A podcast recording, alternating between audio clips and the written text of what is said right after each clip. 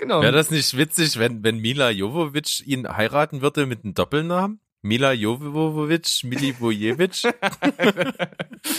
das wäre auf jeden Fall eine sehr mutige Wahl, wenn sie sich so nennen würde. Couch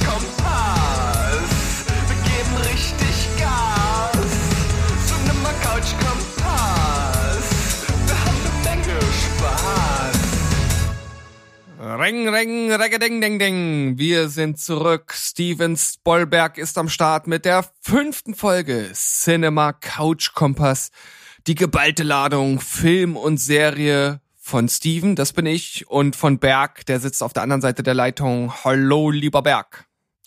Ich grüße dich, Steven, auch wenn wir heute ein bisschen sehr frühzeitig aufzeichnen, aus gutem Grunde, denn zum Zeitpunkt der Veröffentlichung sitzt du halb invalide zu Hause mit deinen operierten unteren Körperextremitäten und ja, äh, guckst wahrscheinlich den ganzen Tag Filme. Das ist schon ein bisschen beneidenswert auf der anderen Seite auch.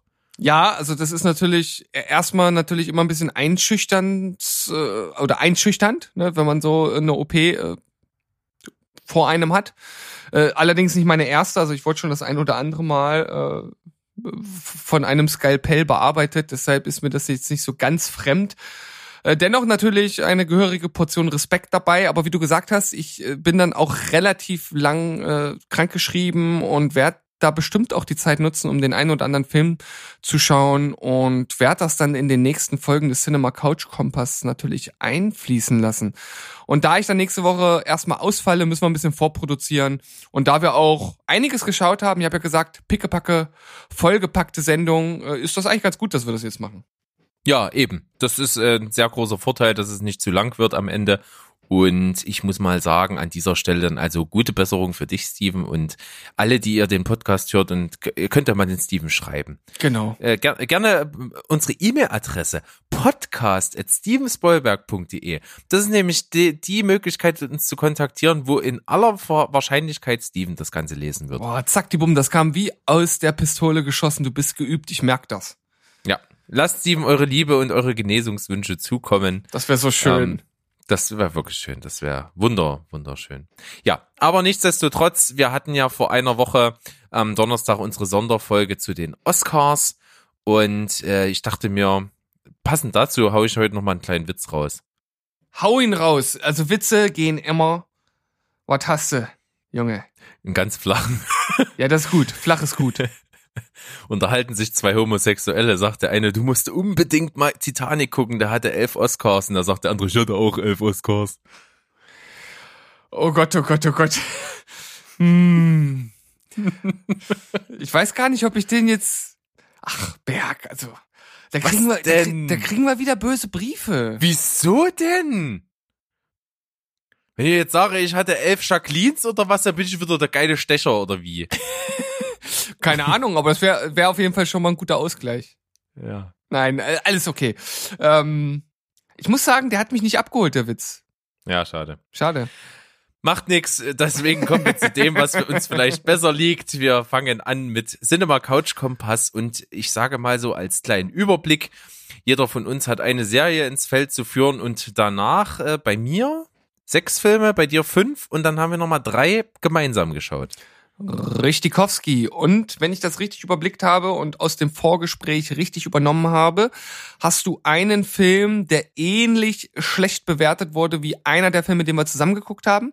Deshalb würde ich sagen, du startest erstmal mit dem Film, den du alleine geguckt hast und dann starten wir zusammen in die Besprechung des gemeinsamen Films. Ja, Genau, das ist eine gute Idee. Wir arbeiten uns also hier wieder völlig nach Wertung nach oben. So, äh, der Film, den ich schlecht bewertet habe, ist auch wahrscheinlich das, womit ich mich jetzt ein bisschen unbeliebt machen werde. Denn es ist ein Film, der sehr, sehr gut angekommen ist. Und wenn ich es jetzt mal ganz objektiv betrachte, ist es schon ein guter Film. Das Problem ist, ich kann ihn nicht ertragen. Ich kann ihn nicht gucken. Ich, es, ich, es kommt bei mir nicht an. Und äh, ich werde versuchen, jetzt im Folgenden das Ganze zu erklären. Jetzt bist du bestimmt extrem gehypt und hast keine Ahnung, von was ich sprechen könnte, oder? Ich habe eigentlich keine Ahnung, wovon du sprechen könntest. Ich habe ganz kurz überlegt, ob du es jetzt vielleicht doch geschafft hast, Aufbruch zum Mond zu gucken, aber ich glaube, der ist es nicht. Nee, den, den werde ich in diesem Leben wahrscheinlich nicht mehr angucken. äh, es war, und das wird dich überraschen, der schwarze Diamant. Ah, okay. Ja. Ich habe ihn mir angeschaut. Es ist wirklich, also objektiv ist es ein guter Film. Er ist durchdacht. Er ist aber nicht so richtig ein Film. Es ist vielmehr ein Erlebnis. Es, also ich versuche mal zusammenzufassen. Es geht eigentlich um den Diamantenhändler, der eben im New Yorker Diamantenviertel äh, da eben seinen Sitz hat und dort so einen kleinen Laden betreibt in so ein Etagenbüro, äh, gespielt von Adam Sandler. Und dieser, mh, ja, Diamantenhändler ist so irgendwie nicht so der große Zambadu und auch nicht so der, der kleine Piefische, sondern irgendwie so in der Mitte. Und dieser, ja, hat das Problem, dass er zum einen spielsüchtig ist, also Sportwetten vor allen Dingen, und äh, eben in dieser Welt der Hektik und des Geldes halt äh, so seinen Kick sucht. Also er kann nicht stillstehen. Und so kommt es eben, dass er auch ständig den diesen diesen diese, dieses Feuer des, des Spekulierens, des Ungewissen, des Riskierens braucht. Und das ist halt der Antrieb des ganzen Films und das wird eben dargestellt. Und das ist das große Problem, was mich halt den Film unerträglich werden ließ. Dieser Film ist hektisch, dieser Film ist überfordernd, dieser Film ist unglaublich mit Farben, mit äh, Begebenheiten, mit Lärm, mit Krach, mit allem drum und dran zugepappt. Und das ist natürlich so gewollt. Man begleitet diesen Typen im Prinzip in einer ganz kurzen Zeitperiode durch sein Leben, so hektisch wie es eben auch ist. Und das ist anstrengend. Das ist pur anstrengend. Das fordert dem Zuschauer einiges ab. Und das ist für mich so an der Stelle das größte Problem des Films. Aber was ist denn mit Adam Sandler? Der wurde doch so gelobt für seine Leistung. Das ist der nächste Punkt. Ich glaube, wenn man nicht so voreingenommen ist, kann man sagen, das ist mit einer der besten Leistungen, die er bisher abgeliefert hat.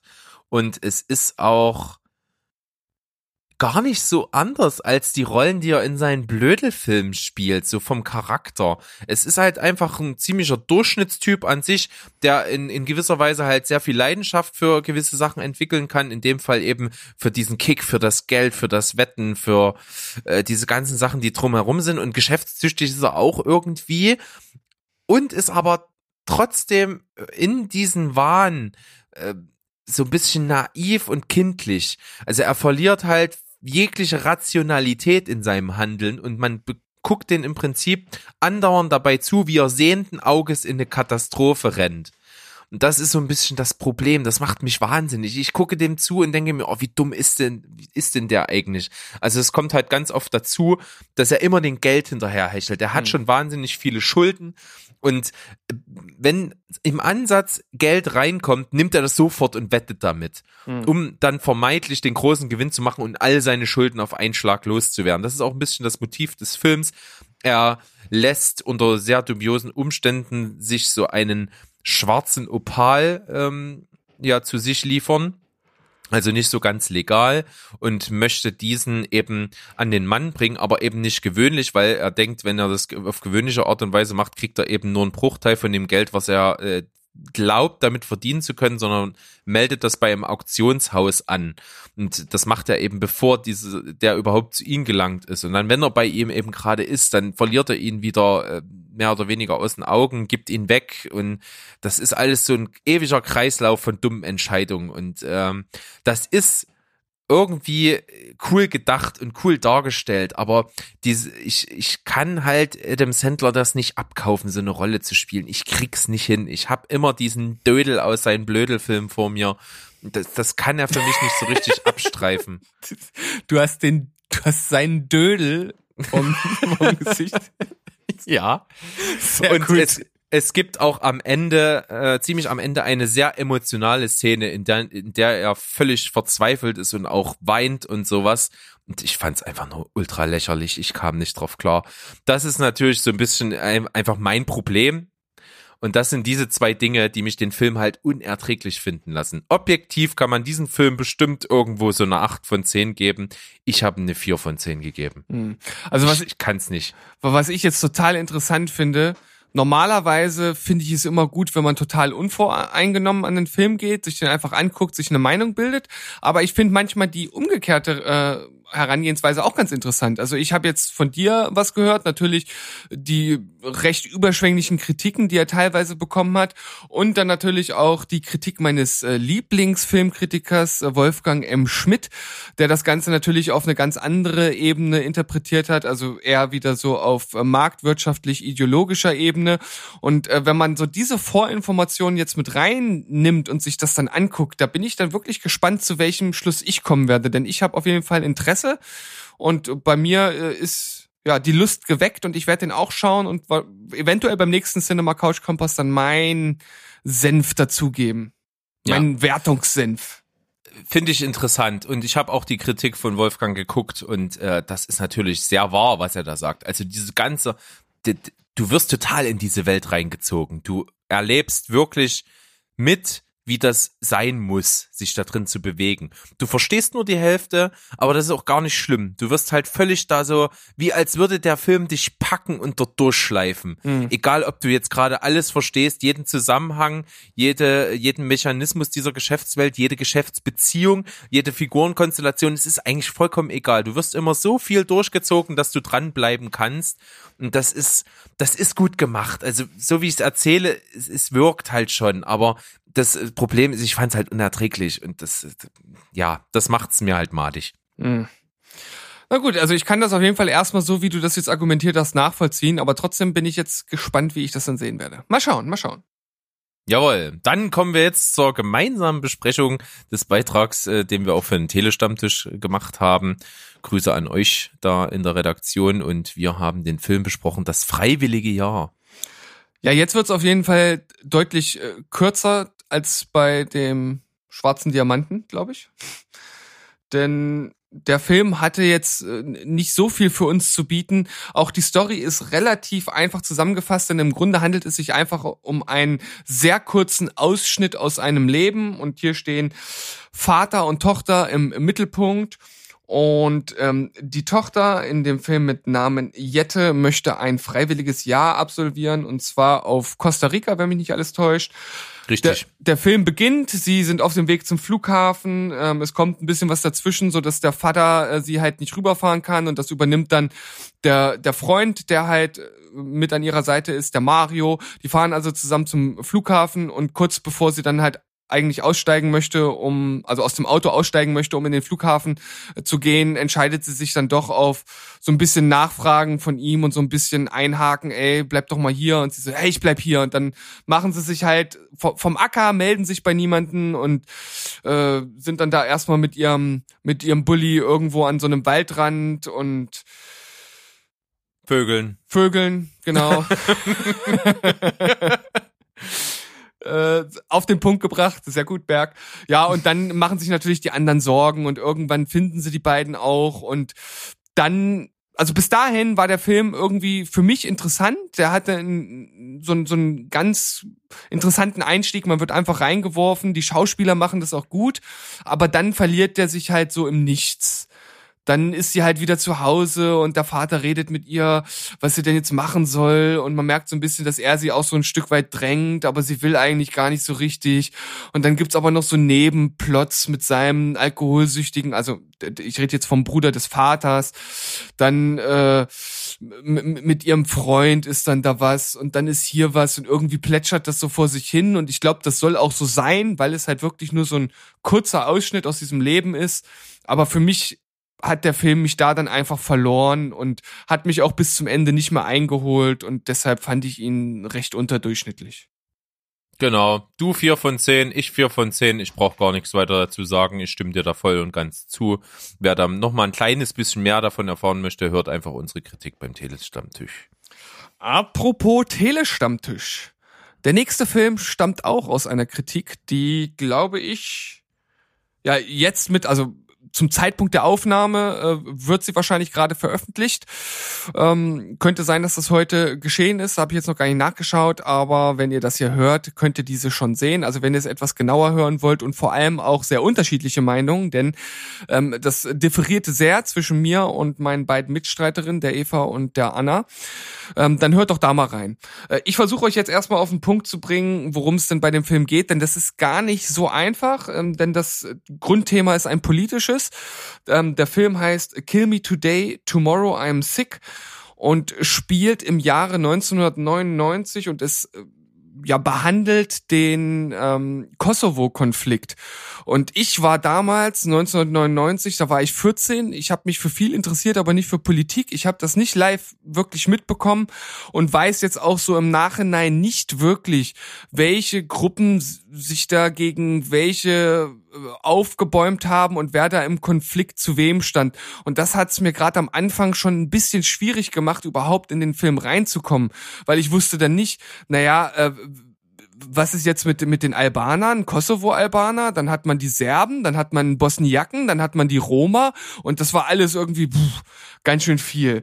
Naja, letzten Endes geht's halt darum, dass die äh, eine der ähm, beiden Hauptdarstellern, ähm, also das ist eine Hauptdarstellerin, gespielt von Karin Hanczewski, sie spielt ähm, Stephanie Neumann, das ist eine Reporterin, die dort zur OSCE äh, geschickt wird.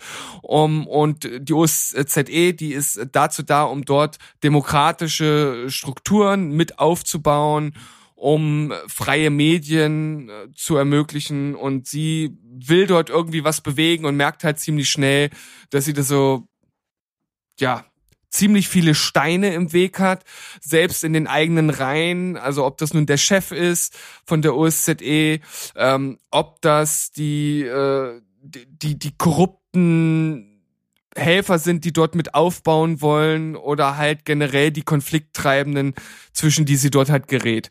Und dann kommt halt noch jemand mit ins Spiel, das ist der ähm, jetzt muss ich nochmal nachschauen, wie er denn hieß, Placker, glaube ich, gespielt von Carlo Lübeck. Sagt ihr das was? Nee. Überhaupt gar nicht. Also ich glaube, so vom Gesicht kann man den durchaus mal gesehen haben. Die beiden, die spielen auch tatsächlich ganz gut. Und er ist so ein bisschen so ein, so ein, so ein Glücksritter und schleicht sich da so ein bisschen ein, ist so ein bisschen so ein charmanter Unsympath und äh, versucht halt den ganzen Leuten äh, durch Schmuggelware halt das zu, zu geben, was sie halt haben wollen. Und so kommen die beiden in, in Kontakt und äh, in der Mitte des Films äh, schließen sie sich dann irgendwie zusammen, um halt etwas äh, zu machen, um dann halt doch noch diese freien Medien dort dort zu errichten. Will ich jetzt nicht äh, spoilern, sollte man sich dann selbst angucken. Ja, in dem Film spielt noch ein Boris Milivojevic mit. Sehe ich gerade. Ja, äh, genau. Wäre das nicht witzig, wenn, wenn Mila Jovovic ihn heiraten würde mit einem Doppelnamen? Mila Jovovic, Milivojevic. das wäre auf jeden Fall eine sehr mutige Wahl, wenn sie sich so nennen würde. Jovovic Milivojevic. Nicht schlecht. ja, also, ähm, Entschuldigung, dass ich wollte es ein bisschen aufpeppen, es war bis jetzt ein bisschen trocken, aber das liegt am Thema an sich, ja. Ja, ich, ich, ich habe auch eigentlich schon, schon ein bisschen mehr erzählt, als ich eigentlich sagen wollte. Also, um es nochmal ein bisschen zusammenzufassen. Es ist ein politisches Thema, es geht um den Kosovo-Konflikt. Ähm, es ist ein bisschen unübersichtlich, man braucht ein bisschen, um reinzukommen. Die Schauspieler sind ganz gut, die Hauptdarsteller, aber ich habe ein ganz großes Problem mit den Nebendarstellern. Die sind teilweise, obwohl auch, wie gesagt, vom Gesicht bekannt. Also da spielt noch Sigi Zimmerschied mit und Joachim Steinhöfel, die hat man beide auch schon mal gesehen. Die finde ich unterirdisch, wie die spielen, weil die anderen beiden Hauptdarsteller, die spielen das schon eher so ernst. Das kann man sich tatsächlich vorstellen, dass das so stattfindet und die die Nebendarsteller, die spielen das wie eine Persiflage.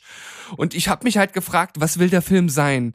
Will der Komödie sein? Will der Persiflage sein? Will der die Sachen vernünftig abbilden? Will der diesen ganz, diesen ganzen Kummer, diese ganzen Trauer, diese ganze Emotionalität, die so ein Konflikt mitbringt, äh, darstellen, was es teilweise versucht und wo es teilweise auch gelingt? Also das war für mich ein ganz großes Problem und deswegen hat der Film auch insgesamt für mich nicht funktioniert und hat nur eine 5 von 10 bekommen. Ähm, eine Sache, die ich jetzt zum Abschluss noch mit einbringen möchte, die ich dann wiederum ganz cool fand. Ähm, er zitiert mehrere andere Filme und das gar nicht ungeschickt. Also es sind zum Beispiel Zitate aus Der Pate und aus Taxi Driver mit drin. Äh, fand ich sehr sympathisch, wie die eingeflochten wurden. Äh, es wird auch Charlie Chaplin mit eingebaut. Also das hat der Film relativ clever gemacht. Aber trotzdem ist das für mich am Ende kein homogenes Ding gewesen. Okay, klingt sehr zwiespältig. Passt zu meinem nächsten Beitrag tatsächlich. Ich habe einen Film geschaut, den ich auch so ein bisschen, wie soll man sagen, unter Ulk verbucht habe. Ich wollte mir eigentlich gar nicht so richtig ansehen, hatte aber dann irgendwie die Gelegenheit und dachte mir, in der Hauptrolle Matthew McConaughey, machst du einfach mal. Und wir haben ja beim letzten Cinema Couch Kompass schon gesehen, dass er auch mit der Wahl des anderen Films, The Sea of Trees, nicht so richtig bei mir richtig gelegen hat. Und auch ist es mit diesem Film nicht viel anders. Und zwar habe ich den Film Beach Bum geguckt. Sagt mir nichts. Ja, spielt äh, ein Penner am Strand. Beachbum. okay. Ja. Erklärt der Und das- Titel dann sozusagen. Ja. Und das Ding ist aber trotzdem, dass ich nicht so gut fand, faszinierend und hat mich nachhaltig sehr zum Nachdenken angeregt. Also ich fand ihn als Film nicht so besonders gut, aber ich fand die Thematik interessant und das, die größte Schwäche ist, dass er aus der Thematik nicht viel macht. Er ist nämlich nicht einfach so irgendwie ein Penner, der am Strand rumläuft, sondern der Typ ist ein absolutes Genie, ein Ausnahmetalent, der äh, vor allen Dingen seine Begabung im literarischen Bereich hat. Er ist ein brillanter Schriftsteller. Er ist aber auch so wahrscheinlich irgendwie Wunderkind gewesen. Man merkt also, er kann ziemlich gut Klavier spielen, kommt auch irgendwie aus gutem Hause, äh, ist einfach ein brillanter Kopf.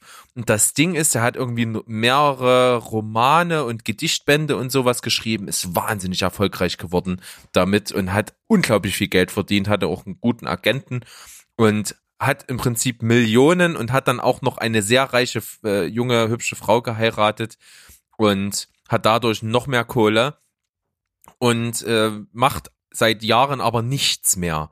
Hängt nur noch am Strand rum oder sonst wo, wo er gerade Bock drauf hat, säuft, äh, fickt alles, was nicht bei drei auf dem Baum ist, ist ihm auch, ist seiner Frau komischerweise egal, die hat sich damit total abgefunden.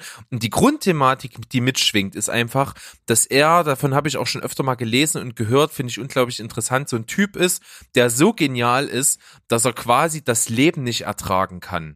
Er hat alles durchschaut, er er findet keinen Sinn so richtig, er weiß nicht so richtig, was er noch soll in dieser Welt, was ihm noch irgendwie was geben kann. Und deswegen zieht er so völlig ziellos durchs, Ge durch, durchs Leben und versucht seinen eigenen Rhythmus zu finden. Mhm. Ja, das ist auf jeden Fall eine interessante Grundthematik. Also ich hätte jetzt eher erwartet, als du angefangen hast, darüber zu erzählen, dass das halt ja davon handelt, dass, dass er eigentlich aus einem wohlbehüteten Leben kommt und dann durch irgendwelche Zufälle sozusagen in dieser äh, ja in, in dieser Situation landet und nicht, dass das halt so ein bisschen von ihm selbst ja erdacht oder oder verantwortet ist, dass er das halt selbst wollte.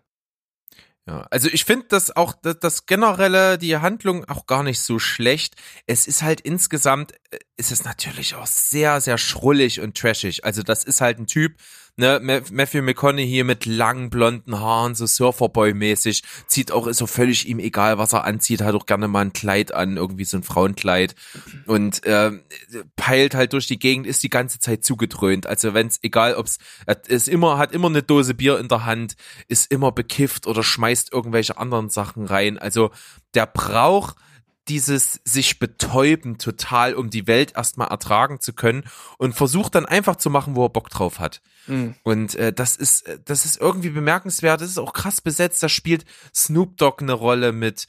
Ayla Fischer ist seine Frau. Dann spielt ähm, Martin Lawrence eine kleine Rolle. Dann spielt noch, ah, wer, wer spielt denn da noch mit? Äh, Haufen bekannte Leute auf jeden Fall.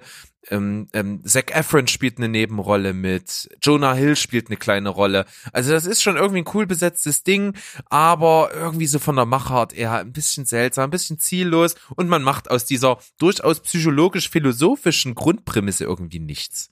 Das ist ein bisschen schade. Und äh, ich möchte die Kritik zu diesem Film abschließen ähm, mit einem Zitat, ich muss es bloß noch finden. Ähm, und zwar hat er, ist er ja Schriftsteller und eines seiner bekanntesten Werke, für welches er extrem gefeiert wird, ist, ähm, äh, warte mal, ähm, Ah, du bist ja wieder gut vorbereitet. Ah ja, ich Junge, hab's, Junge. ich, ich, ich hab's nicht gefunden. Er heißt übrigens in dem Film Moondog, ist auch ganz witzig, das ist auch das Pseudonym, unter dem er seine Bücher veröffentlicht. Und sein bekanntestes Zitat, ich hab's gerade fast gefunden, wo ist es denn? Ist äh, ein sehr anstößiges kleines Gedicht. Und zwar, oh, Junge, ich hab's doch gerade gehabt, ey. Zum Kotzen. Wie, scheiße ich vorbereitet bin. Kannst du niemandem erzählen. Oh Mann, ey. Jetzt muss ich mich hier durch. Gibt's hier, ich weiß nicht, wo die scheiß Suchfunktion ist. Mann, ich ich würde dir, ich würd dir wirklich gerne helfen, Berg, aber ich habe keine Ahnung wie. Also ich, Hier, ähm, ich, äh, also ich lese es in englischen Original vor. Äh, er kündigt das Ganze an mit The next poem is one I wrote at 3 a.m. Coming down off of a two-day acid trip in the Virgin Islands. It's called The Beautiful Point. So, und jetzt das, das Gedicht. I go to bed in Havana, thinking about you, pissing a few moments ago. I look down at my penis with affection, knowing it has been inside you. Twice today makes me feel beautiful. das ist, das ist warme, wahre Poesie. Und das fasst den Film perfekt zusammen. Es ist konfus, es ist anrüchig, es ist sehr sexuell und es ist irgendwie trotzdem literarisch und da steckt irgendwie was drin, auch wenn es nicht auf den ersten Blick so aussieht. Äh, Ganz ehrlich, deine Beschreibung von dem Film und der Inhalt äh, lässt mich aufhorchen. Ist, ja, das, irgendwie ist es am Ende keine runde Sache und das ist schade. Ich habe viel drüber nachgedacht danach. Hm. Ah, Ich weiß nicht, bildet euch mal ein Urteil, schaut euch den Film an, Beach Bum, wenn ihr mal rankommt. Es ist irgendwie äh, ein ziemlich einzigartiges Erlebnis irgendwie. Naja. Äh, 5,5 von 10. Wollte gerade fragen, was ist denn deine Bewertung? 5,5. Naja. Immerhin knapp über Durchschnitt. Ja. Was man von meinem nächsten Film nicht sagen kann. Soll ich den jetzt nennen? Ja, bitte. Ich bin gespannt. Wie Ja, ein Flitzebogen. Wie ein Flitzebogen. Ich habe den extra vorhin noch äh, geschaut, weil ich dachte, ich muss noch ein bisschen aufstocken, damit ich nicht wieder so äh, stark abkacke dir gegenüber. Und es war eine gute Wahl. Wir sind jetzt ziemlich ausgeglichen dieses Mal. Also, es war eine gute Wahl, das noch zu machen. Der Film selbst war, ja, wollte gerade sagen. der Film selbst war äh, äh, sch so schnell weggeguckt und der hat schon auch unterhalten, aber ist halt auch im Grunde jetzt schon wieder aus dem Kopf raus. Ähm, ich habe den äh, neuen oder beziehungsweise den Reboot von Hellboy mir angeguckt, Call of Darkness. Und wusste ja schon, dass der nicht sonderlich gut bei den Kritiken weggekommen ist und hat natürlich auch ein unglaublich schweres Erbe anzutreten, weil man mit Ron Perlman einfach schon den perfekten Hellboy im Grunde genommen gefunden hatte. Und Spielt übrigens auch Mila Jovovich mit. ja. Mila Jovovich, Mila Jovovich. Genau. Die spielt ja auch mit. Die spielt die Blutkönigin Nimue. Die wird direkt in der Anfangssequenz von König Artus, also der König Artus, äh, Der König Artus. der König Der aus Artus, der Legende. Der, mit dem aus- Schwert. Der mit dem Schwert. äh, von dem äh, wird die sozusagen zerlegt und zerhackselt und äh, zerstückelt, weil sie über die Welt äh, die, die Pest bringt. Und äh, das findet natürlich Artus irgendwie nicht so cool. Und die, weil sie halt irgendwie nicht sterben kann, wird sie in sechs Gefäße oder äh, Truhen gepackt, die mit einem Fluch äh, noch verschlossen werden und die werden äh, in äh, alle sechs Himmelsrichtungen verteilt, und damit sie halt nie wieder Schaden anrichten kann. Und natürlich wird sie dann in der heutigen Zeit dann doch wieder von einem äh, netten Gehilfen, der aussieht wie Bebop, Bebop oder Rocksteady. Welcher von denen ist das Warzenschwein? Mm, Rocksteady. Ja, äh, sieht so ein bisschen aus wie, wie, wie Rocksteady.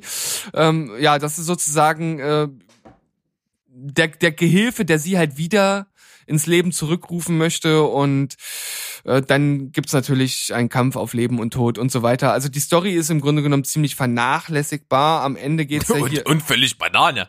Das muss man noch dazu sagen. Ja, äh, ich, ich find's halt schade, dass zum Beispiel äh, die Rolle der Baba Yaga, die spielt ja auch eine Rolle. Das ist ja diese diese Hexe, die, ich weiß gar nicht, kommt die aus aus dem Russischen Aus ursprünglich? dem Russischen, ja, Ja, ja. richtig. Und äh, da kommt jetzt auch ein Solofilm. Ja, Es genau. ist, hängt bestimmt nicht mit Hellboy zusammen, Nee. vermute ich mal, aber es kommt jetzt ein, ein Horrorfilm namens Baba Yaga raus. Aber die spielt ja auch mal kurzzeitig so in der Mitte des Films eine Rolle und das war eine ziemlich gute Szene und das hat man leider nicht so wirklich ausreizen können. Also das finde ich ein bisschen schade und ähm, Natürlich muss man jetzt mal auf David Harbour zu sprechen äh, kommen, der den Hellboy hier spielt. Und David Harbour ist wahrscheinlich den meisten aus Stranger Things als Hopper bekannt. Und äh, der macht seine Sache schon gut erreicht mich aber bei weitem nicht so, wie das Ron Perlman gemacht hat. Irgendwie sitzen die Sprüche auch nicht so. Ähm, das ist zwar irgendwie charmant, aber ich habe jetzt nie wirklich richtig grinsen müssen. Und äh, irgendwie hat mir so die, die Verbindung zu ihm gefehlt. Die Action ist auch ziemlich lahm. Also manchmal dachte ich so, ja, die wollten jetzt was Cooles inszenieren, aber diese die Geschwindigkeit kam gar nicht rüber. Das CGI war ziemlich mittelmäßig und teilweise schlecht. Und was mich extrem überrascht hat, ist der Härtegrad. Also ich wusste ja, dass sie hier ein bisschen härter auftischen als bei den alten Hellboy-Filmen. Aber der Film schlägt echt ziemlich weit aus. Und ich war mir eigentlich auch ziemlich sicher, dass es ein 18er-Film ist. Aber deshalb 16. Und das ist wieder sowas, was ich zu also ich, ich kann nicht verstehen, wie dieser Film 16er Rating bekommen hat.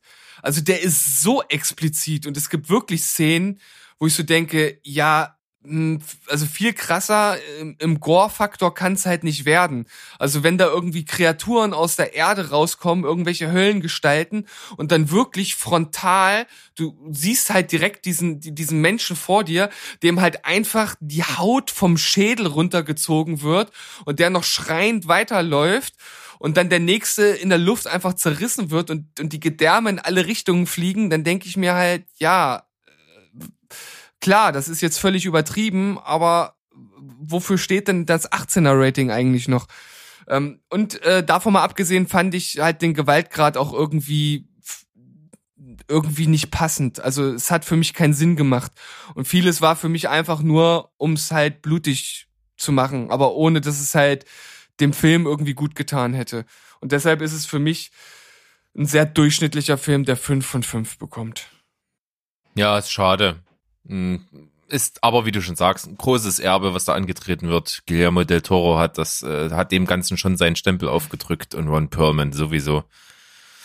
Und schwierig. ich, ich muss noch sagen, ich habe den ganzen Film über, das ist kein Scherz, und vielleicht kannst du ein oder andere nachvollziehen. Ich hoffe, weil ansonsten zweifle ich an mir selbst. Ich habe die ganze Zeit geglaubt, dass der Vater, also der in dem Film seinen Vater spielt, sein Ziehvater, ey, der sah so aus wie ähm, ähm, wie Al Pacino, dass ich die ganze Zeit dachte, das wäre Al Pacino. Es war nicht Al Pacino. Was, was, was traut sich Al Pacino da nicht mitzuspielen? Es war Gibt's doch nicht. es war Ian McShane und der sieht auch äh, überhaupt Ach, gar nicht so okay. Könnte sein, dass man die verwechseln könnte. Ja, also so ohne Bart sieht er jetzt überhaupt nicht so aus, aber er hatte da halt auch diesen diesen typischen Al Pacino Bart und also ich wirklich, ich habe nicht einen Moment dran gezweifelt, dass das nicht Al Pacino wäre. Lustig. Naja, gibt's auch. Naja, schade.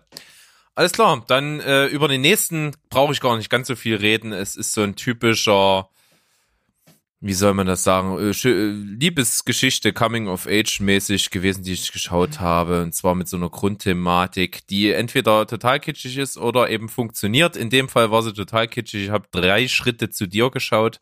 Mhm. Ist also so ein, so ein Drama über ein Mädchen, die hat, äh, oh Gott, ich hab's, es ist so egal, dass ich schon wieder vergessen habe.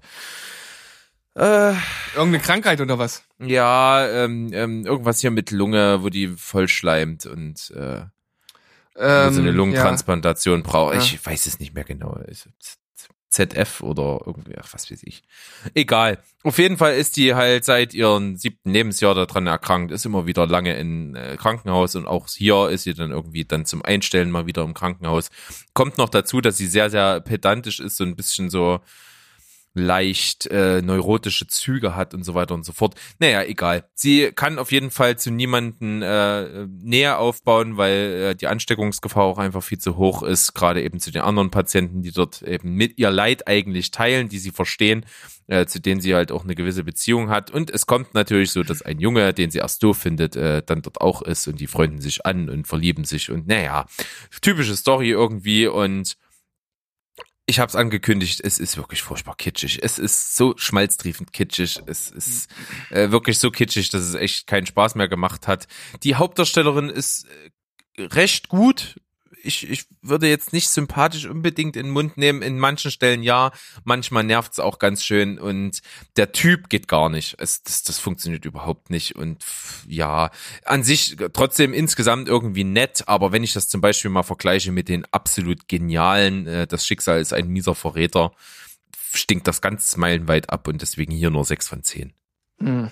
Aber sechs von zehn hört sich noch besser an, als du es beschrieben hast, auf jeden Fall. Ja, es ist ja im Grunde genommen eine schöne Liebesgeschichte, aber eben ne, kitschig. Okay. Berg, wir sind beim Doppelblock angekommen, unserer Filme, die wir Oh. zusammengeschaut haben.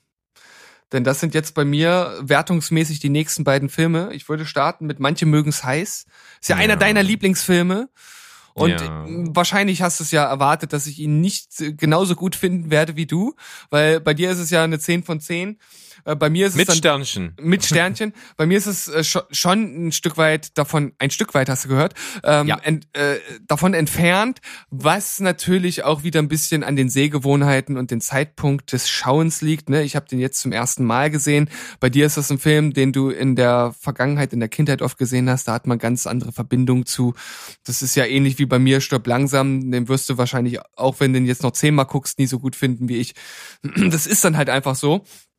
Aber nichtsdestotrotz, aber nichtsdestotrotz ist es ja ein guter Film. Also ich habe mich schon gut unterhalten äh, gefühlt dabei, wobei ich auch äh, nochmal sagen muss, ich war etwas übermüdet und konnte dem Film, dem Film zwar folgen, aber äh, kann mich jetzt nicht mehr an jede einzelne Dialogzeile erinnern, das muss ich äh, fairerweise sagen, was glaube ich aber nichts großartig an der letztendlichen Bewertung ändern würde. Ja, der, der war natürlich äh, damals äh, ein krasses Ding, weil halt einfach die beiden Hauptdarsteller Tony Curtis und Jack Lemmon sich in dem Film ja als Frauen verkleiden und dann sozusagen äh, ja undercover mit dieser Band dort unterwegs sind, wo sie dann halt auf äh, Marilyn Monroe treffen. Und da muss ich halt auch sagen, Tony Curtis und Jack Lemmon fand ich wirklich gut. Die haben mir gefallen, die haben Spaß gemacht, die hatten eine gute Chemie.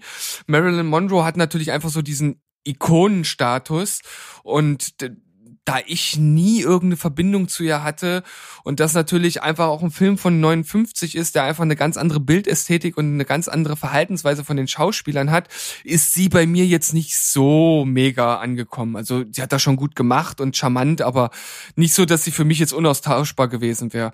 Und deshalb ist das letztendlich von mir eine 7 von 10 gewesen. Ja, ist, ist vollkommen in Ordnung.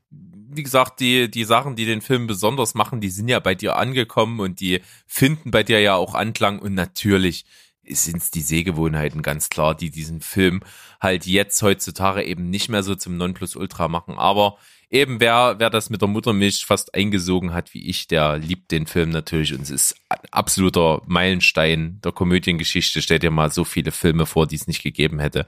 Wahrscheinlich äh, Mrs. Doubtfire oder sowas. Ist Ja, wahrscheinlich undenkbar ohne diesen Film. wahrscheinlich wäre es einfach einfach irgendwie anders verlaufen. Vielleicht wäre man dann auch irgendwann bei solchen Filmen angekommen, aber wie und und ob und und und wann, das ist natürlich sch- schwer zu sagen und deshalb hat der Film natürlich eine wichtige Rolle, klar. Genau. Okay, dann ähm, haben wir am selben Abend, allerdings davor, als du noch wach warst, einen anderen Film gemeinsam geschaut. Ja, mein Nachbar Totoro, der erste Ghibli-Film für dich, ne? Ja, richtig. Und das ist natürlich äh, ein, recht äh, besonderer, weil er in der Popkultur auch schon das ein oder andere Mal als Zitat vorkommt. Und es ist auch schon eher einer der seichteren Sorte, wenn ich das mal so sagen möchte. Ja, also wenn ich äh, mal meinen Bericht abgebe, das ist wie gesagt meine erste Berührung mit Studio Ghibli gewesen. Äh, außer, okay, hier die rote Schildkröte, die da irgendwie so ein bisschen produziert wurde irgendwie, aber so richtiger Ghibli-Film ist mein Nachbar Totoro dann also eher doch. Und ich muss sagen, insgesamt muss man ja schon feststellen, das ist ein Film eigentlich schon eher für Kinder. Also es ist jetzt nicht wirklich ein waschechter Erwachsenenfilm, das kann man nicht behaupten. Aber ich fand ihn ziemlich gut. Er hat mir gut gefallen. Er ist sehr, sehr kreativ. Das ist und einzigartig kreativ. Das muss man sagen. Also so dieses äh, Buskatzen-Ding ist schon super geil. Totoro selbst ist super und äh, auch die die ganze die ganze Naturverbundenheit, die ja so ein Grundthema im Film ist, dass eben dieses im Einklang mit der Natur und wenn wenn du das bist, dann gibt die die Natur auch zurück und das Ganze mit diesen Waldgeistern und so. Das finde ich echt super schön, hat eine coole Message, ist gerade auch für Kinder, glaube ich, richtig richtig gut, äh, rein vom pädagogischen Aspekt her und äh, wie gesagt, cool umgesetzt, sehr kreativ und das hat mir gut gefallen.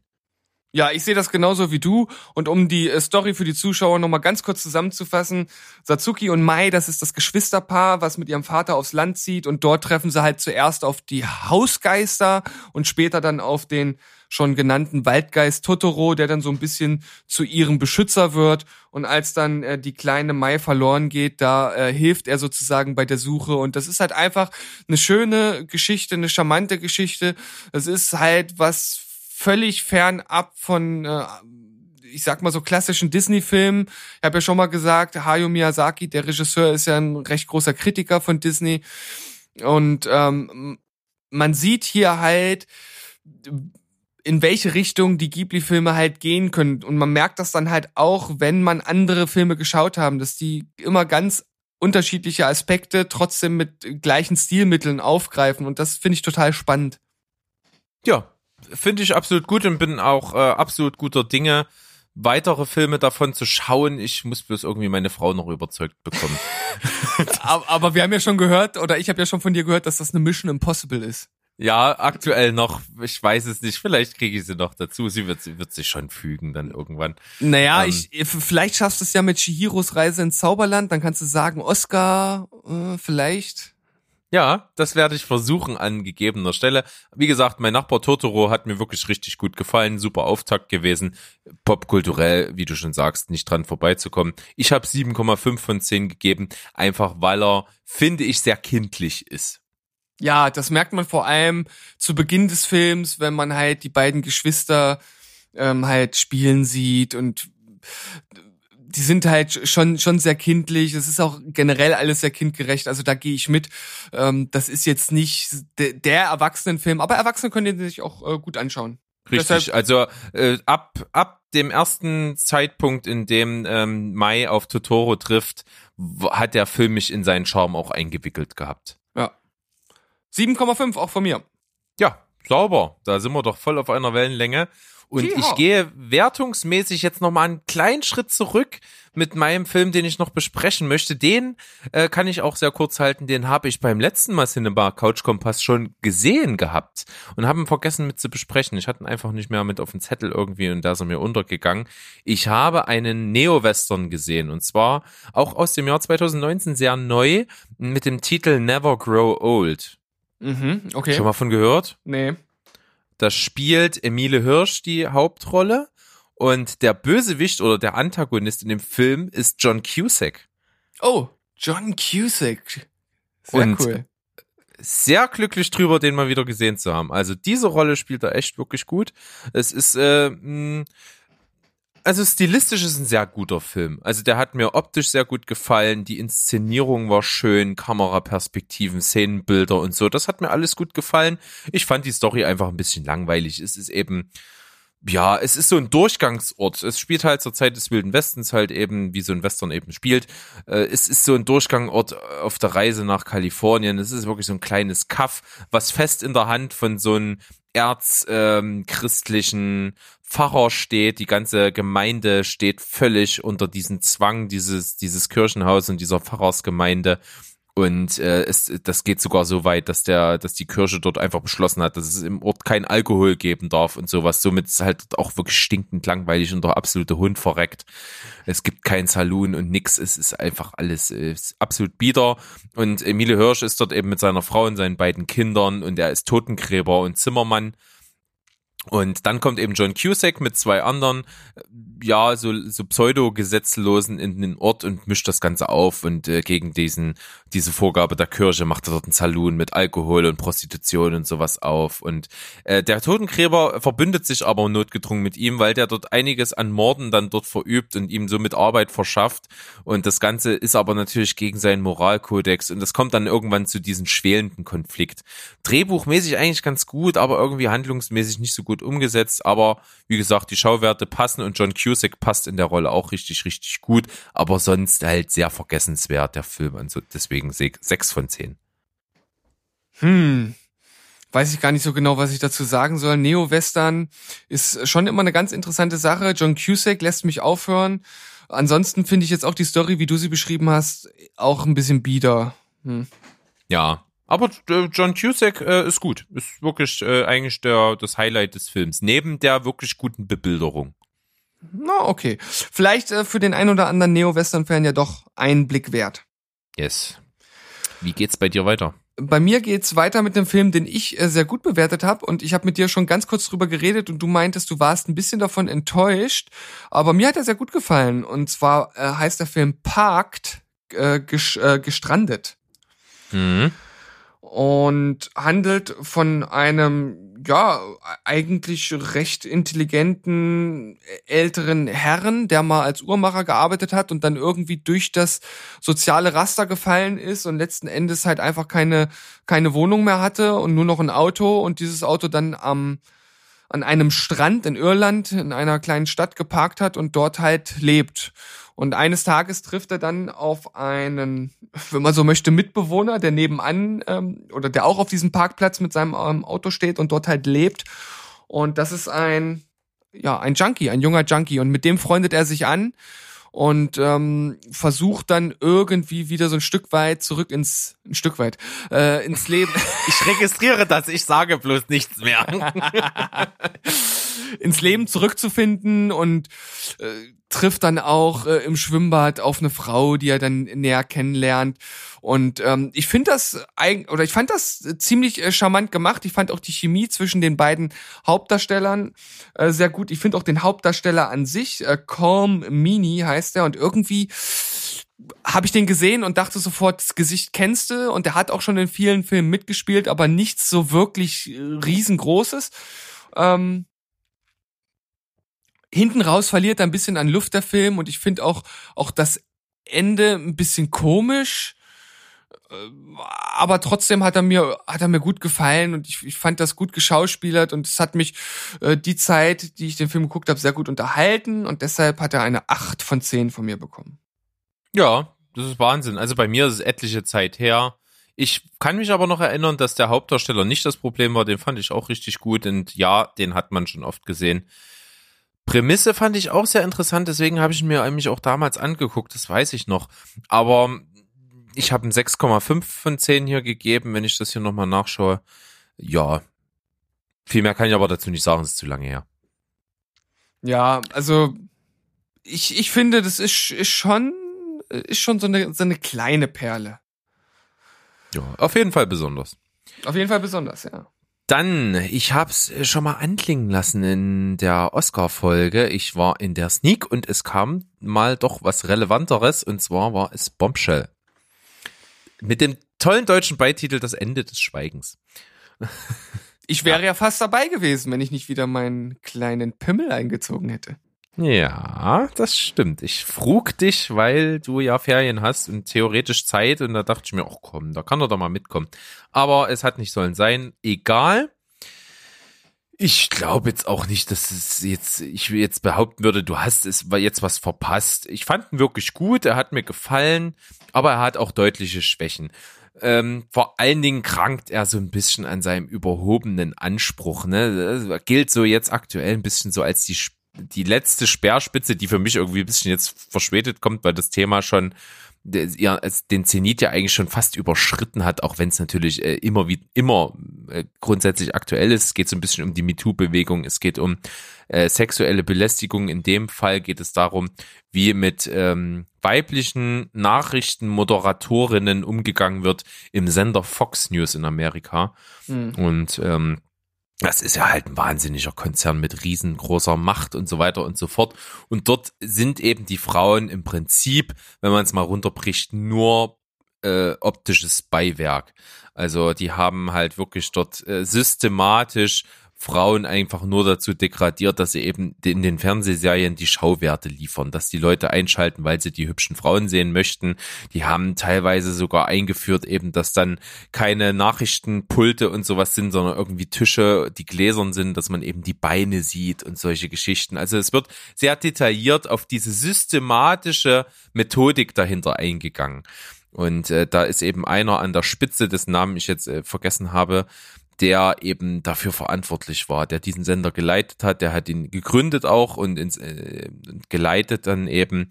Und ja, der war da ein ganz schlimmer Finger, also der hat wahrscheinlich Besetzungscoach erfunden. Und ja, davon handelt dieser Film. Und an diesen Anspruch verhebt er sich ein bisschen und er ist halt auch wirklich so ins, sehr einseitig inszeniert, wobei es ja jetzt äh, ehrlich gesagt ja nicht mehrere Seiten gibt. Sexuelle Belästigung ist nun mal sexuelle Belästigung. Das muss man auch nicht irgendwie von der Gegenseite darstellen, das ist schon richtig, aber es ist natürlich sehr äh, wertend, das Ganze mhm. dargestellt. Erwartungsgemäß natürlich auch, ist klar. Und gerade in so Schlüsselszenen, wenn eben zum Beispiel eine junge, hübsche Frau, gespielt von Margaret Robbie, ähm, da in diesem Büro ist bei diesen ekelhaften, fetten Widerling und er halt sagt, sie soll mal aufstehen und sich mal drehen, dann ist das schon so, wo man sich denkt, ja, das ist jetzt nicht so ganz korrekt, aber wenn er dann halt sie auch noch anweist, sie soll doch bitte ihr Kleid mal ein Stück hochziehen und noch ein Stück höher und du siehst ihr dabei zu, wie es ihr ultra unangenehm ist und sie eigentlich sich die ganze Zeit fragt, ist es gerade mein Fehler und so, dann sind diese Szenen natürlich wichtig, um eine Message zu rüberzubringen, aber ein bisschen übertrieben plakativ zum Teil. Mm, okay. Also also ich muss ja sagen, dass der, dass der Film bis jetzt zu der Oscar-Verleihung an mir eigentlich komplett vorbeigegangen ist und ich gar nicht so viel im Vorfeld darüber gehört habe. Und auch die Kritiken, die so reingekommen sind, die gehen, glaube ich, in eine ähnliche Richtung wie bei dir. Also so der, der Überfilm ist es anscheinend nicht geworden. Ja, also wie gesagt, die Thematik wird halt äh, echt ausgewalzt und er ist dadurch auch sehr verhalten auf der anderen Seite. Ne? Er, er, traut sich nichts, er traut sich auch nicht irgendwie mal was, was darüber hinaus zu machen oder irgendwie was, was Anstößiges. Er versucht wirklich dieses Thema so bieder wie möglich zu behandeln. Und das ist, glaube ich, auch so einfach das Problem. Und äh, dazu kommt eben noch, äh, dass es so, ja, wie soll ich sagen, ja, das ist halt einfach so, so zu sehr themenbasiert irgendwie. Und man verliert irgendwie den Sinn fürs Unterhaltsame. Aber, und jetzt kommt wirklich das große Aber, zum einen auch Oscar prämiert, die Maske ist richtig, richtig super. Die Inszenierung insgesamt ist solide und absolutes Highlight sind die schauspielerischen Leistungen und die sind durch die Bank weg wirklich hervorragend und großartig.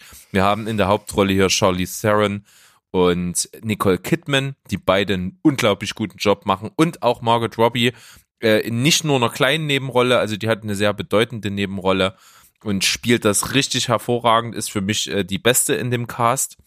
Die spielt das wirklich, wirklich gut. Also jetzt, ich hatte immer noch so ein bisschen Margaret Robbie so, sehe ich gerne, finde ich sympathisch, ist vor allen Dingen auch sehr attraktiv und als Schauspielerin hat sie mir immer gut gefallen, aber nie so, dass ich mir gesagt hätte, ja, richtig gute Schauspielerin, aber jetzt auf jeden Fall, ähm, muss ich sagen, hat sie das für mich jetzt be unter Beweis gestellt. Das macht sie in dem Film sehr gut. Und auch ein paar andere kleine Rollen sind mit drin. Ähm, Kate McKinnon, wenn du die mal googelst, wird die dir was sagen, wenn sie dir jetzt gerade nichts sagt. Die äh, spielt immer so anrüchige, halbpeinliche Frauen, die irgendwie so Angst vorm Altern haben. Und diesmal ist er auch richtig stark, hat nur eine ganz kleine Rolle, ist aber wirklich richtig stark. Und auch die Männer, die in dem Film mitspielen, sind wirklich gut. Also das schauspielerisch absolut geiles Ding. Deswegen hat es mir insgesamt doch recht gut gefallen, 7,5 von 10. Hm, Okay, das ist ja eigentlich keine ganz so schlechte Wertung. Nö. Okay. Wäre er nicht so bieder inszeniert, wäre es ein großartiger Film. Dann würde ich sagen, gehe ich einfach mal weiter. Ja, das ist eine sehr gute Idee von dir. gute- Hervorragend. Das ist, das ist praktisch, das ist ja Wahnsinn eigentlich. ja, ein Vorschlag, den ich 110%ig unterstütze. Das, dann mache ich das einfach. Und komme zu meinem nächsten Film, den ich auch im Telestammtisch besprochen habe.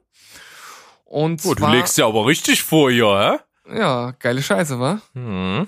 Und zwar Besser Welt als nie, habe ich geschaut. Das ist eine Reisedokumentation im Stile von Weit, die Geschichte von einem Weg um die Welt, den ich ja auch schon besprochen habe und Berg hat den ja dann auch geschaut.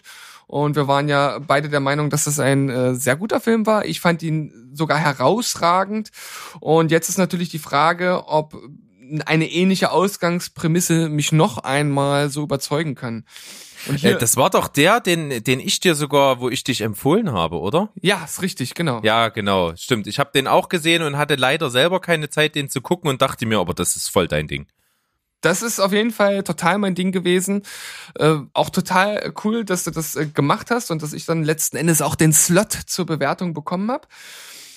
Es handelt von Dennis Keiling und das ist noch ein ziemlich junger Bursche, der sich mit 24 einfach auf sein Fahrrad schwingt, ohne große Vorerfahrung und gen Osten fährt, bis er einmal um die Welt ist.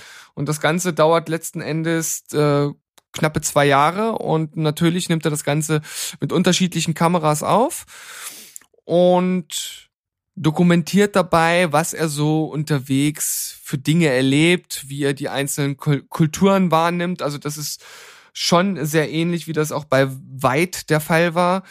Äh, zum Beispiel eine sehr große Ähnlichkeit, die sie hatten, war die Darstellung des Iran. Das haben ja, äh, das haben beide halt äh, gemacht und haben dort auch sehr, die vielen positiven Dinge hervorgehoben und ähm, versucht, diese ganzen negativen Dinge, die ja in der heutigen Newswelt da immer so einem vorschweben, halt mal ein bisschen runterzudrücken und dass das eigentlich wirklich ein ganz liebenswürdiges Volk ist und äh, das fand ich auf jeden Fall auch wieder wieder ganz cool, wie das gemacht wurde. Ähm, am Anfang hat man halt gemerkt, er ist halt allein unterwegs, er muss viele Sachen halt stellen und inszenieren.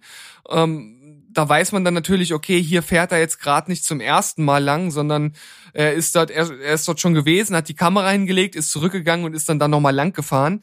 Ähm, das gehört natürlich bei so einer Reisedoku dazu, weil anders kann das letzten Endes nicht machen.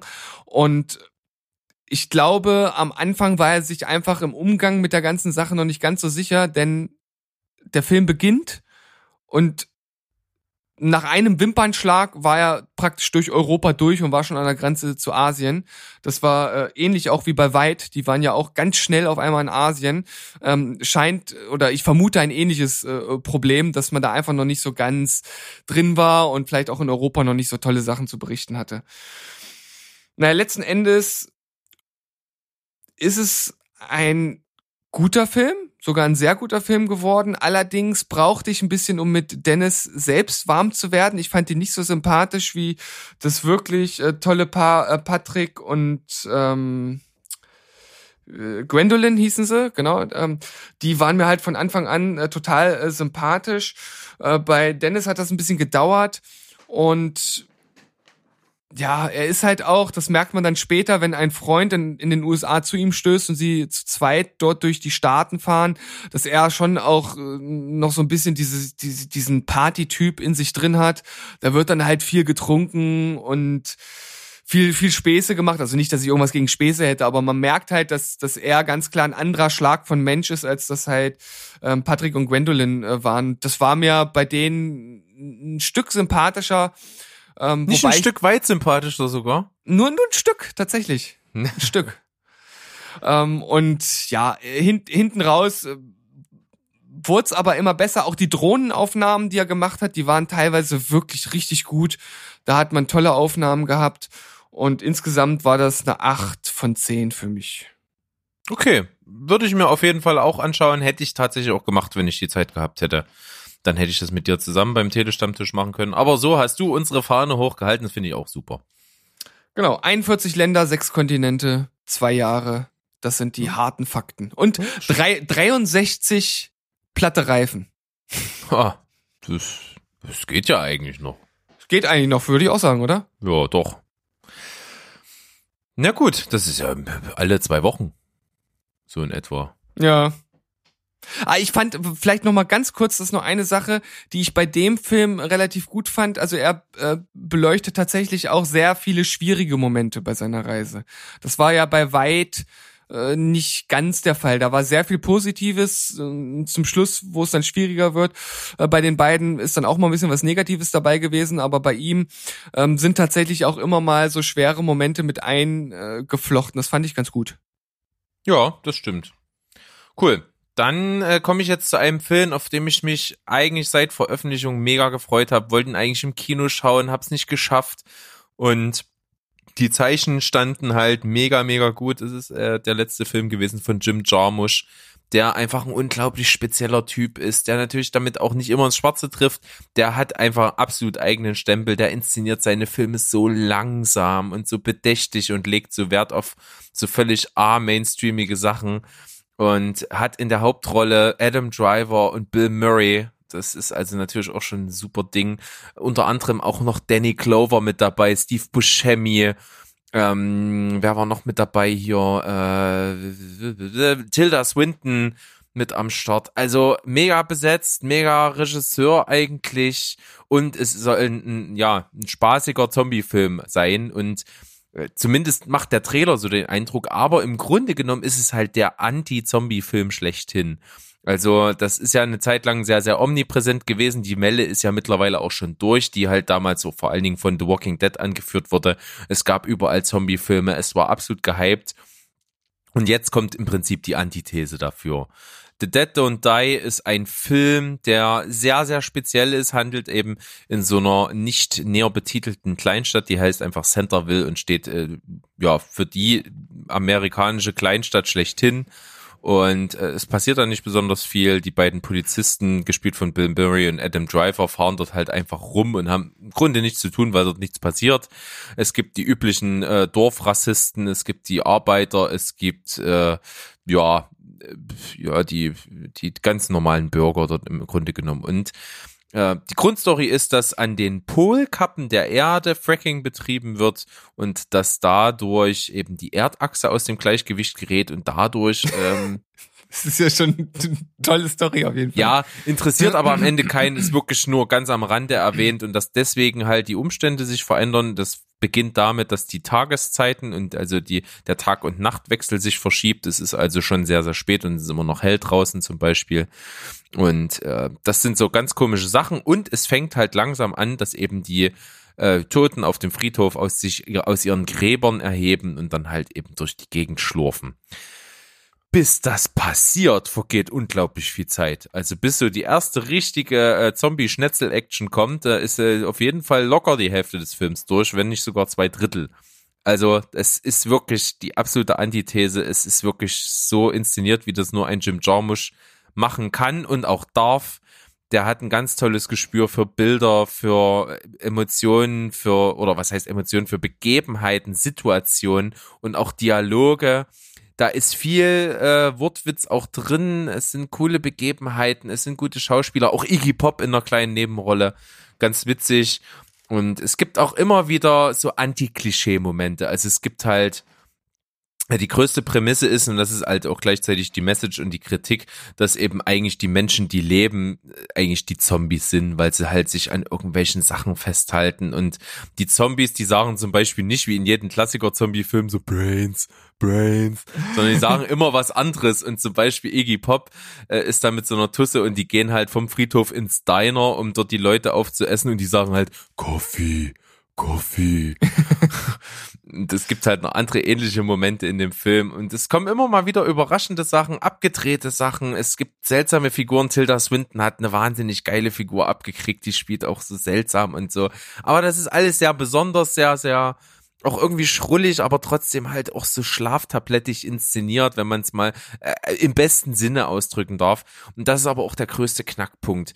Der Film funktioniert für mich über die Hälfte und vielleicht sogar noch über zwei Drittel richtig cool, aber dann müsste er halt einfach anziehen.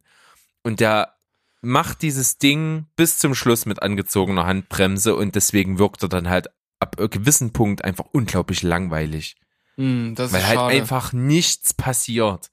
Das ist, das ist dann nicht, nicht füllend. Also hätte der Film dann einfach so richtig angezogen und zum Ende hin irgendwie extrem, wäre der extrem abgegangen irgendwie mit so äh, krassen Sachen irgendwie, dann, dann, dann hätte es irgendwie ein cooles Pacing gehabt. Aber so plätschert er halt einfach von Anfang bis Ende auf einer Linie, auf ein Tempo vor sich hin und das ist ein bisschen schade. Trotzdem extrem besonders, cool geschauspielert, coole Momente mit drin, eine schöne Antithese zum Zombie-Genre an sich und deswegen 7,5 von 10. Hm. Tja, ich weiß nicht so ganz genau, wie ich dazu stehen soll, denn ich habe natürlich den Trailer äh, damals gesehen gehabt und ich meine, hey, es ist Bill Murray. Das reicht ja eigentlich in der Regel schon aus, aber letzten Endes ist das, was du jetzt erzählst, irgendwie nichts, wo ich sage, ey, ich muss jetzt den Film unbedingt gucken. Weiß nicht. Ja, man kann es auch schlecht beschreiben. Also wer schon mal einen Jim Jarmusch-Film gesehen hat, der weiß, was ich meine, aber sonst ist es schwer zu beschreiben. Hm.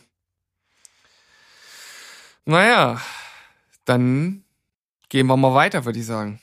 Ja, Das ist was wieder kommt bei ein dir gut- jetzt noch? Ist, ist, ist wieder ein guter Vorschlag, oder? Ja, hervorragend. Hervorragend. Also, du bist heute richtig gut dabei. Ich bin heute richtig gut dabei. Ich habe die Vorschläge, die guten, gepachtet sozusagen. Und würde jetzt bei mir mit dem besten Film des Abends meinerseits abschließen. Und zwar der nächste Studio Ghibli-Film. Mm.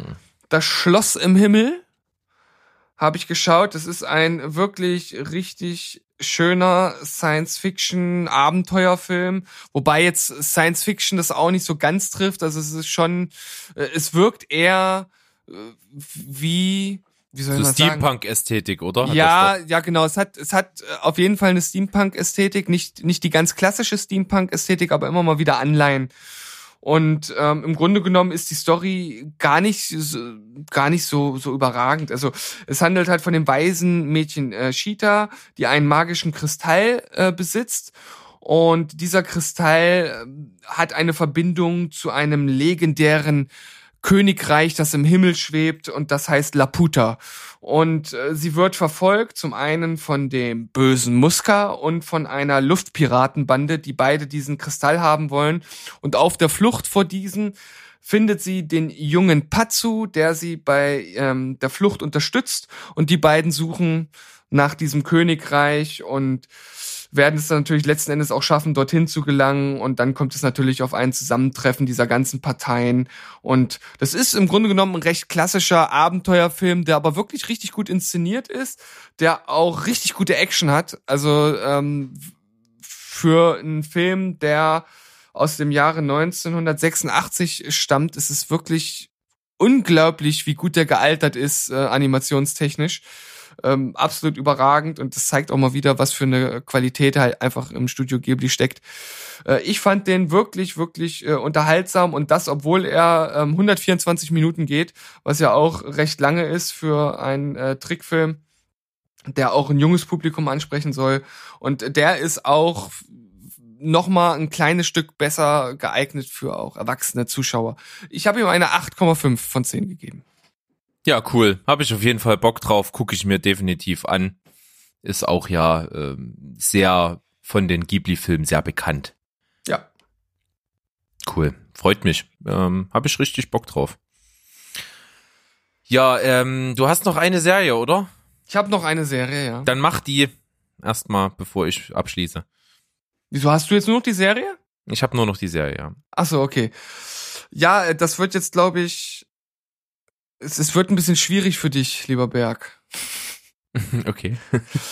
Ähm, Ich, möchte, ich kann mir gar nicht ausmalen, jetzt gerade, wo das hinlaufen soll. Ich habe ein bisschen Angst, aber du wirst mich ja gleich erlösen. Ja, also es ist auch, es ist auch nur eine Ersteinschätzung und vielleicht ändert sich das noch. Aber ich muss sagen, ich bin jetzt bei der dritten Folge von The Handmaid's Tale und mich packt es halt nicht. Och, bitte. Wie, wie kann ein das nicht packen? Das ist nämlich jetzt meine Serie. Ich habe die dritte Staffel gesehen und es ist. Äh, Ich, ich finde, also erstmal, es ist gut geschauspielert, also da gibt's überhaupt gar nichts dran auszusetzen. Äh, generell so die Atmosphäre, die aufgebaut wird, die finde ich auch gut. Aber ich kann mich mit dieser ganzen Grundsituation und dieser Dystopie überhaupt nicht anfreunden. Ich finde die total Banane. Also ich finde das, ich weiß auch nicht, vielleicht wird das ja später noch besser erklärt, aber bis jetzt finde ich es einfach irgendwie überhaupt nicht nachvollziehbar, total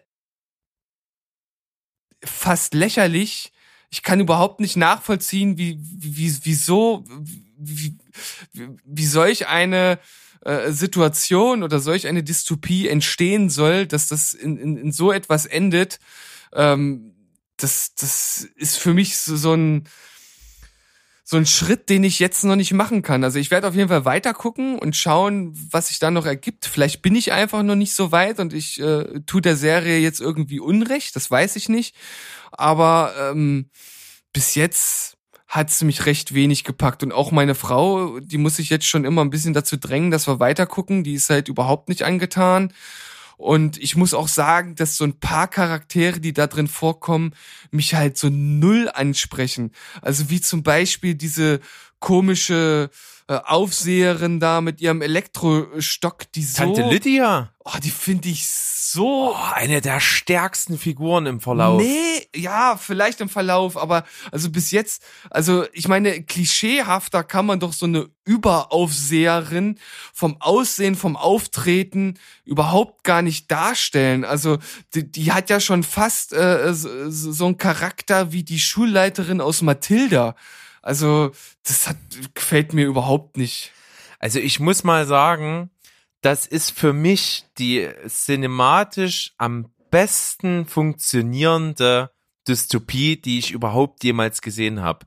Das kann sein, dass es vielleicht am Anfang noch nicht so tief erklärt wird, aber ich finde, und vor allen Dingen dann je weiter man kommt und jetzt auch in Staffel 3 immer mehr, das ergibt so Sinn, wie dieser, wie dieser Regimestaat funktioniert, wie der sich gebildet hat und, und wie es so weit kommen konnte. Das wird auch im Verlauf der Serie erklärt, definitiv. Also das bleibt nicht im Dunkeln, sondern ich finde einfach, das ist, ich könnte mir eins zu eins vorstellen, dass wir davon mit, mit einer gewissen Verkettung von Umständen nicht weit weg sind.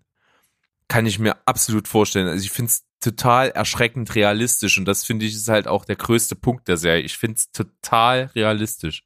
Hm.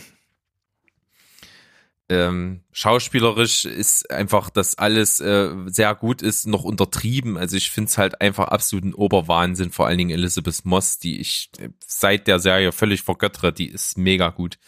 Und ich finde auch die ganze Ästhetik, die Farben, die Bildeinstellung, auch so dieser grundsätzliche Filter, der über allen steht, den finde ich so ansprechend.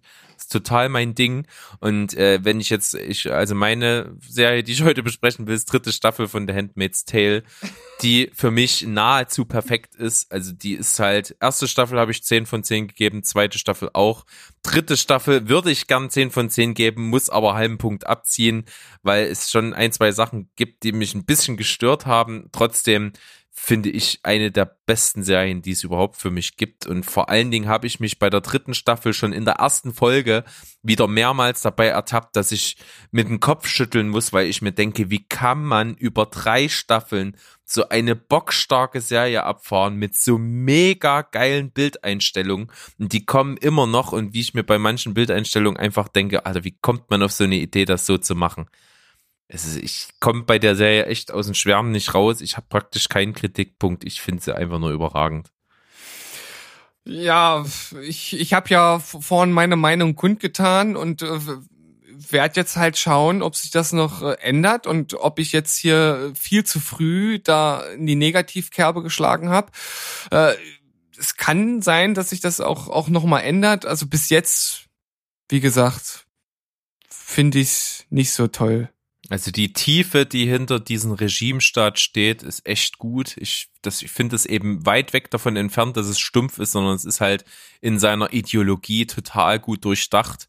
Und äh, es kommen auf jeden Fall auch immer mal so Flashbacks dann und wie so Sachen teilweise schleichend, teilweise sehr plötzlich äh, zustande gekommen sind. Und da kann ich das total nachvollziehen. Also das ist, äh, wie gesagt, unter gewissen Umständen gar nicht so weit weg, wie man denken mag, finde ich. Hm, na gut, ich bin gespannt, ich schaue weiter. Äh, Ich war auf jeden Fall sehr überrascht, dass ich dort das Gesicht von Alexis Bledel äh, gesehen habe. Spreche ich das richtig aus? Keine Ahnung. Möglicherweise. ist das die, die Serena Waterford spielt?